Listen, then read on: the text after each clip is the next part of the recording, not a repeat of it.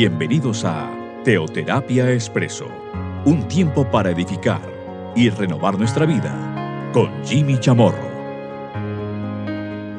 Muy buenos días, bienvenidos a Teoterapia Expreso, nuestra cápsula, nuestro espacio de cada fin de semana, de cada domingo.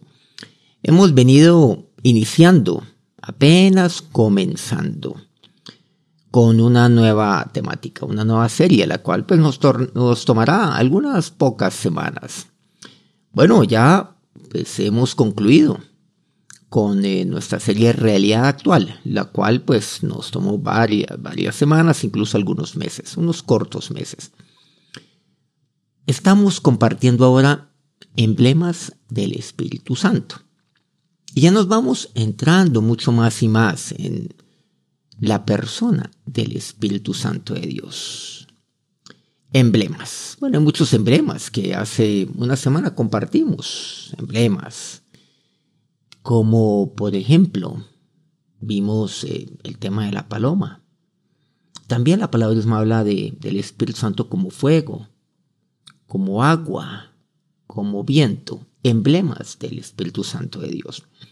Bueno, hoy vamos a ver eh, el primero de ellos. Vamos a ver uno de ellos, el primero de algunos que estaremos compartiendo aquí en nuestro espacio de cada domingo. Bienvenidos entonces a una nueva serie. Vamos a la palabra de Dios, a lo que nos eh, dice la Biblia en Lucas capítulo 3, en el versículo tercero. Vamos a ver. Y él fue por toda la región contigua al Jordán predicando el bautismo, el arrepentimiento, para perdón de pecados. Bueno, ¿de quién estamos hablando aquí? De Juan, de Juan el Bautista. Juan. Juan sería, pues, una persona de una importancia singular en toda la palabra de Dios, no solamente en el Nuevo Testamento. El caso es que me dice que estaba Juan por toda aquella región, ahí contigo al, al Jordán, estaba predicando el bautismo. Su ministerio se llevó alrededor del Jordán, de aquel río Jordán. Aquel río, por cierto, que ya algunos de los que me están oyendo conocen, bueno, algunos no, muchos, porque muchos han podido ir a Israel. Por cierto, este, este año estaremos yendo a Israel a lo largo de todo el año, pero estaremos de una manera muy especial, pues eh, celebrando 60 años de esta familia, de esta familia cristiana, la familia de la teoterapia, de la ICT. Lo estaremos haciendo a mitad de año, nuestra gran peregrinación de diamante. E iremos allí, al Jordán y aquellas regiones contiguas al Jordán, por donde estuvo también Juan el Bautista. Pero dice que Juan, dice, predicando el bautismo, el arrepentimiento para perdón de pecados. Habla de algo muy importante, algunos términos que vamos a ir entendiendo poco a poco. Quiero pedirles que nos saltemos, que pasemos al versículo séptimo, que dice así. Y decía a las multitudes que salían para ser bautizadas. Nos estamos refiriendo a Juan. Por eso él hacía su ministerio allí, en, aquellas regiones, bueno, habla de una región, de una de ellas, dice por toda la región, bueno, digamos por toda el área circundante alrededor del Jordán. Porque la gente se iba a bautizar, iba a ser bautizada por Juan. Y él les decía a ellos, cuando salían ellos para ser bautizados, oh generación de víboras, ¿quién nos enseñó a huir de la ira venidera? Bueno, venía con un mensaje bastante fuerte. El mensaje. El mensaje que era el necesario para la época. Pero sigamos con eh, el mensaje de Juan. A renglón seguido les dice, haced pues frutos dignos de arrepentimiento. Y no comencéis a decir dentro de vosotros mismos, tenemos a Abraham por padre. Porque os digo que Dios puede levantar hijos a Abraham aún de estas piedras. Sigamos con el discurso, con el mensaje de Juan. Nos referimos a Juan aquí, estamos pues especificando Juan el bautismo, el bautismo a el bautista a diferencia por supuesto, de Juan el Apóstol. ¿Qué decía? Haced. Haced pues frutos dignos de arrepentimiento. Hagan. Haced frutos. Pero que sean dignos de arrepentimiento. ¿Eso qué quiere decir? Que el reflejo de mi arrepentimiento tiene que manifestarse en frutos. Pero también vemos algo. No solamente esto, o sea, el arrepentimiento debe dar sus frutos, debe rendir sus frutos. No puede ser que diga, no, pues yo estoy arrepentido, pero no hay fruto en mí. Como aquel árbol que no lleva fruto, que no da fruto. Pero también aquí hay un punto, un segundo punto clave, y es que, el, digamos, la magnitud de mi arrepentimiento refleja la calidad y la magnitud de mi fruto. En otras palabras, si mi arrepentimiento es eh, pequeño, mis frutos serán pues muy pocos. Mis frutos, bueno, dice frutos, ¿no? Eh, en, plural, serán eh, muy, pues digamos, muy normalitos. Pero si mi arrepentimiento es grande, mi fruto será grande, será importante será un fruto de, muy buena calidad y de muy buena cantidad. Entonces, el arrepentimiento, miren aquí hay algo, hay algo fundamental. Podemos verlo de esta manera también. Cuando usted ve a una persona, un fruto, un fruto maravilloso, un fruto bonito, de buena calidad, sabroso, un fruto cuantioso, ¿saben lo que eso significa? que su arrepentimiento fue grande. Ahora, por favor, no, no vayan a salir ahora con, con aquella, pues, con, con aquel, pensamiento farisaico, hipócrita, donde uno puede decir, no, pues, uy, entonces el fruto fue grande, quiere decir que su pecado fue grande para que su arrepentimiento sea grande. Porque, porque nunca faltan esos. Nunca faltan esos que, que nunca reconocen su propia falta, pero que magnifican la de los demás que ven en, eh, ven en los otros, ven en los otros aquella paja en el ojo y no ven la viga en el, en su propio ojo. No, todos, todos hemos de arrepentirnos y de arrepentirnos grandemente. Nuestro arrepentimiento debe ser enorme. Aquí nadie se salva, ni uno solo. Entonces ya de entrada, pues obviamente justo, solamente, solamente hay uno que es Cristo, que es Jesús. Jesucristo hombre, quiero decir. Pero aquí vemos otro punto. Dice, no comencéis a decir dentro de vosotros mismos tenemos a Abraham por padre. ¿Por qué? Porque, ah, tantos cristianos que dicen, por cierto, no, es que yo soy hijo de Dios y nadie me puede quitar esto. Ah, es que yo tengo la salvación de Dios y nadie me lo puede quitar. Es que yo tengo 40 años de conocer del Señor. Es que yo leo la Biblia. Es que a mí de pequeño me enseñan la Biblia. Así hoy le importa 5 centavos la Biblia, pero pues bueno, tenemos a Abraham por padre. Es que esto, es que esto otro. No. Miren, hay personas que viven de títulos hay personas que viven de, de, de, prefijos. Claro, cuando me refiero a prefijos, entonces hay que decirles maestros, hay que decirles, como en los tiempos del Señor, a eso me refiero, como rabí, claro, maestros, como aquellos maestros de la ley. Entonces hay gente que ve títulos, ah, es que yo, tengo Abraham, por padre. Y sacan sus pergaminos. Tenemos a Abraham por padre. No, un momento. Y aquí se les adelanta. Ah, y no digáis de vosotros mismos tenemos a Abraham por padre. No. Saben que el título el cual usted tiene, un título maravilloso, del cual, del cual usted, eh, usted puede hacerse, si no lo ha hecho ya. Quiere decir, el cual usted puede hacerse ese título si aún no conoce el Señor. Pero es el título más sublime de todos. Hijo de Dios. Usted no necesita otro título en la vida. Es más, usted puede vivir sin ningún título, sin ningún eh, otro tipo de reconocimiento a, manera de, pues, de, lo que el mundo le puede ofrecer a usted. Porque cualquier cosa que usted tenga, cualquier título que usted tenga, cualquier prefijo que hay que antes, bueno, cualquier término que hay que antecederle a su nombre, es insignificante, o sea, totalmente insignificante, o sea, es, es eh, inocuo, es, es menos que pequeño, es microscópico, porque es hijo de Dios, hijo de Dios.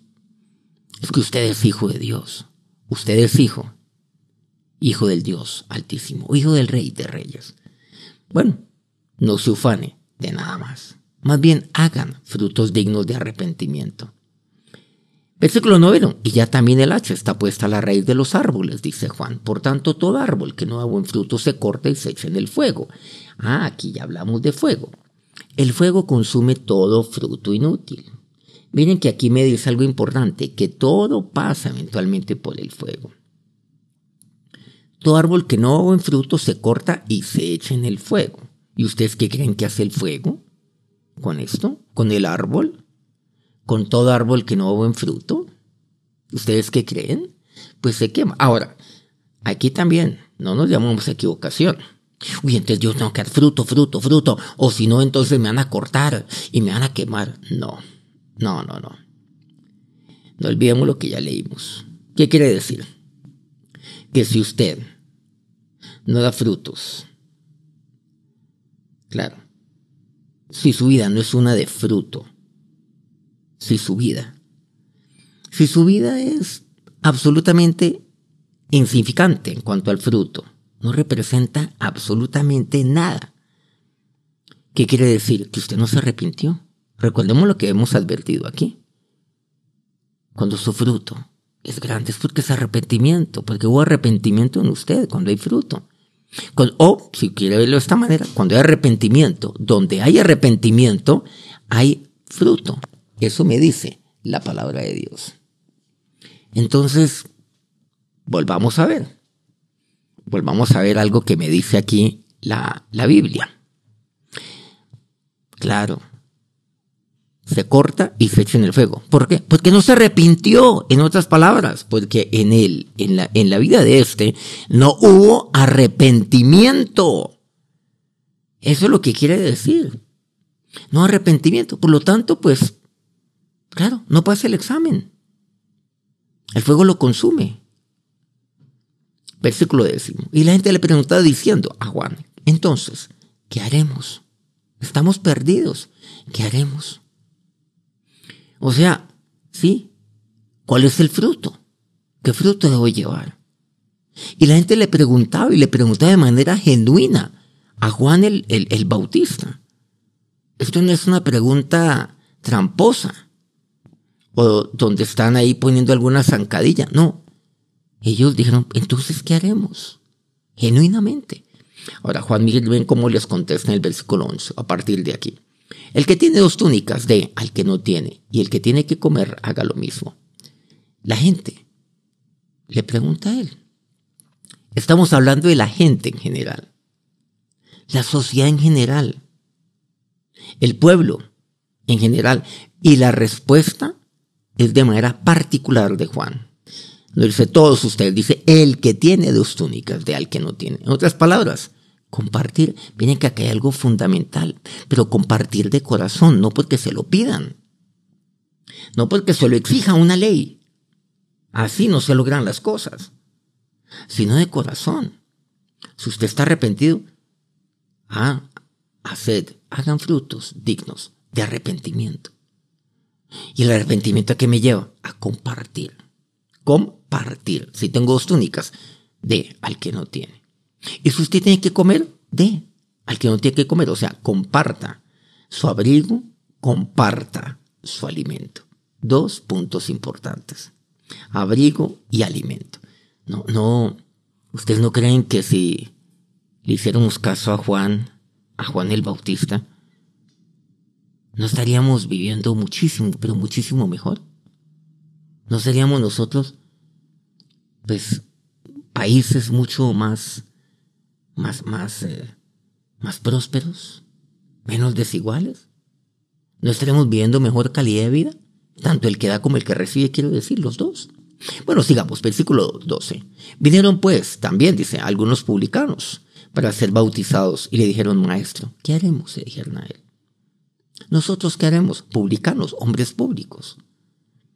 Primero le pregunta a la gente en general, luego los hombres públicos, los publicanos, iban a ser bautizados genuinamente. Ellos estaban redarguidos. ¿Qué vamos a hacer? ¿Saben lo que les dijo?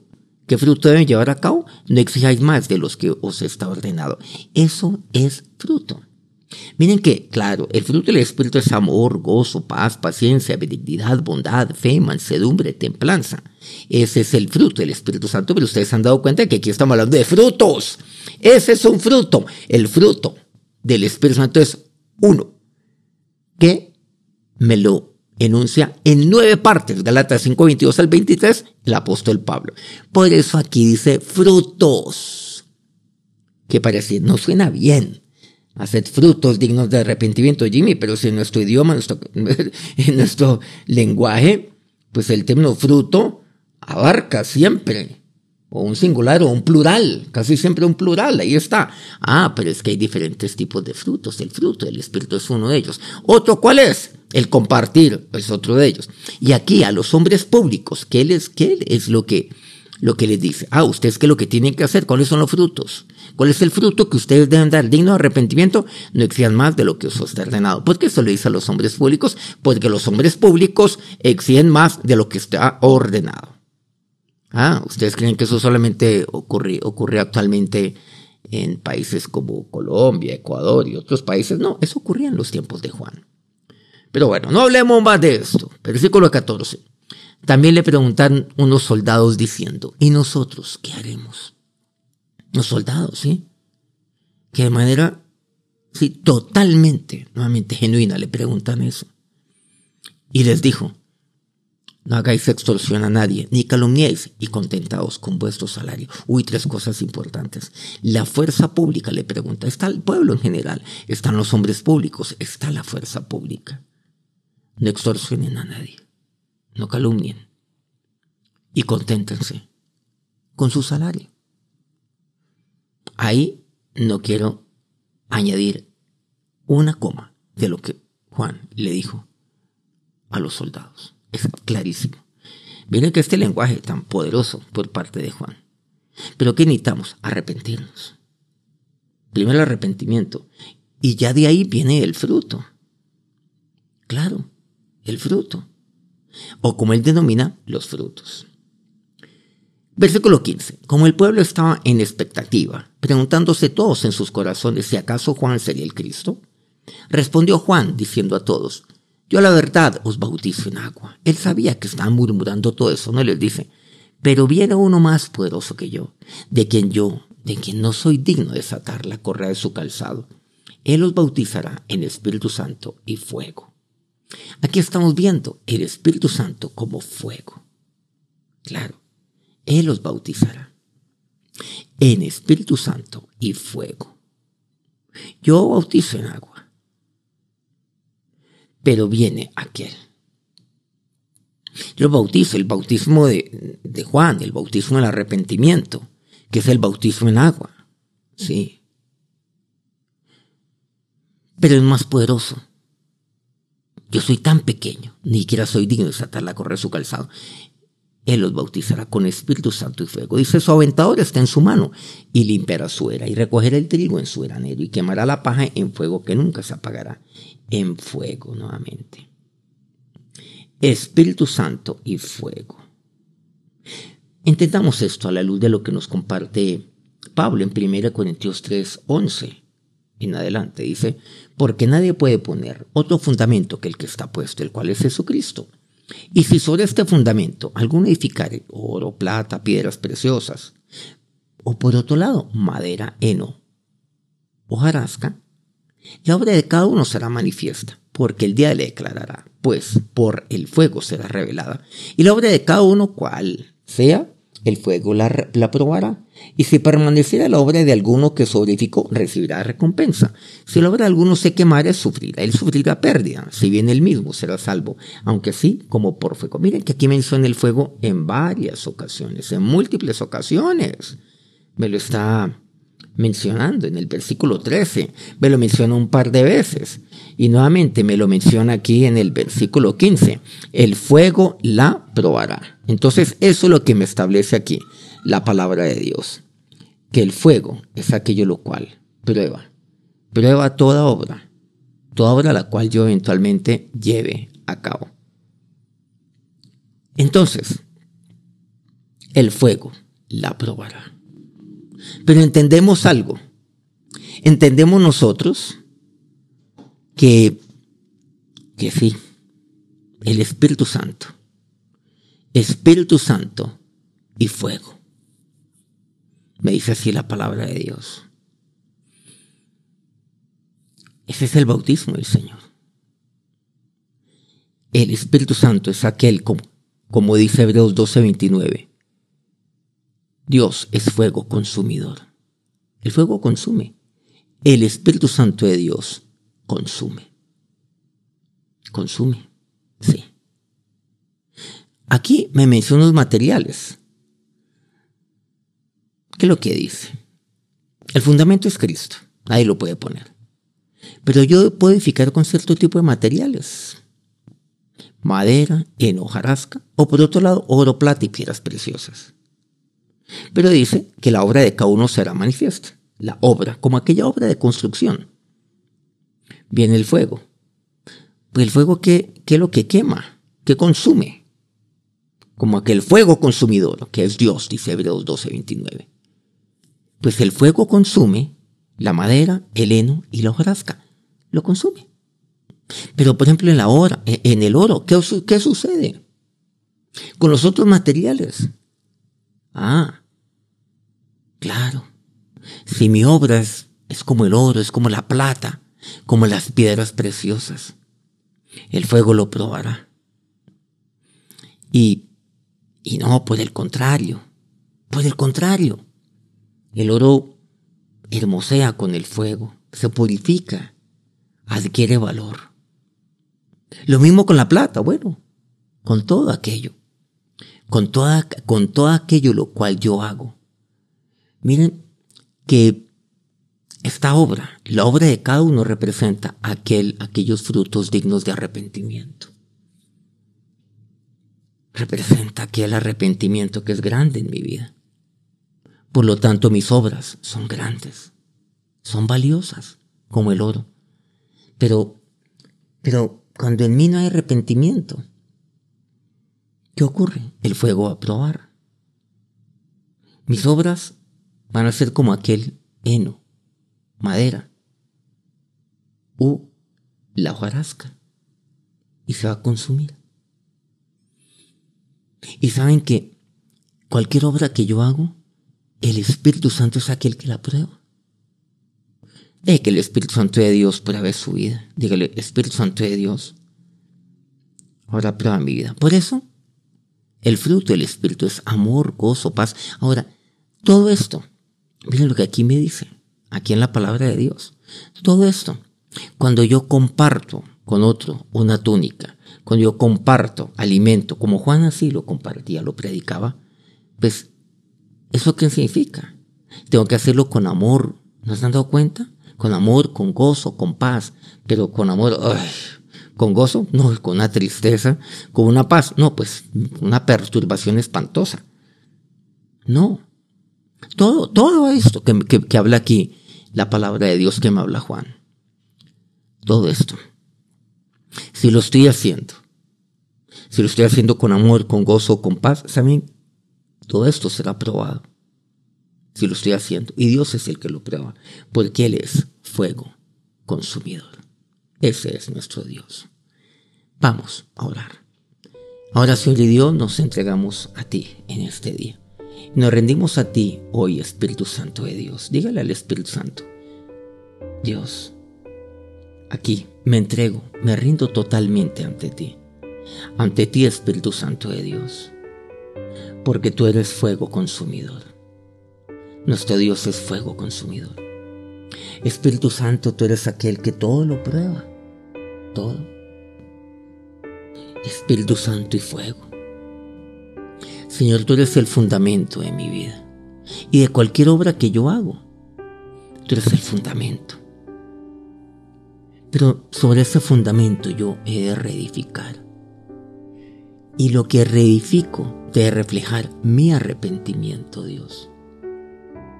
Y por lo tanto, eso que estoy reedificando, esa obra que estoy haciendo, sí, esa obra será probada. Ese fruto será probado. Será probado si es que yo lo estoy haciendo con amor, con gozo, con paz. Lo estoy haciendo porque porque yo me he arrepentido, Dios, porque he reconocido que mis caminos mis caminos han estado totalmente errados. Ahora Dios, ahora Señor, me has hablado claro de qué es lo que tengo que hacer, como aquellos te preguntaban a ti, le preguntaban a Juan, mi Señor, le preguntaban a Juan, ¿y nosotros qué haremos? A Juan, tu siervo. Ahora, Señor de Dios, me entrego ante ti, me rindo ante ti, Espíritu Santo de Dios, para que tú pruebes cada día mi vida, prueba la obra de mis manos. Te lo pido a ti. Y te digo a ti, Señor, Señor, siempre recordaré de dónde me sacaste, quién me sacó y para dónde tú me has llevado. Tú me has llevado a vivir la vida eterna. Y ahora que la bendición de Dios, por medio de nuestro fuego, de aquel que es fuego consumidor, los bendiga en este día. Amén. Bueno, muchas gracias por acompañarnos en este día. Y muchas gracias a todos aquellos pues que semana tras semana pues, están aquí pendientes de Teoterapia Expreso. Dentro de ocho días nos encontramos nuevamente con eh, otro programa, bueno, concerniente, por supuesto, al Espíritu Santo de Dios. Emblemas del Espíritu Santo. Que tengan un feliz día y que tengan un feliz inicio ya muy pronto de semana. Dios los bendiga.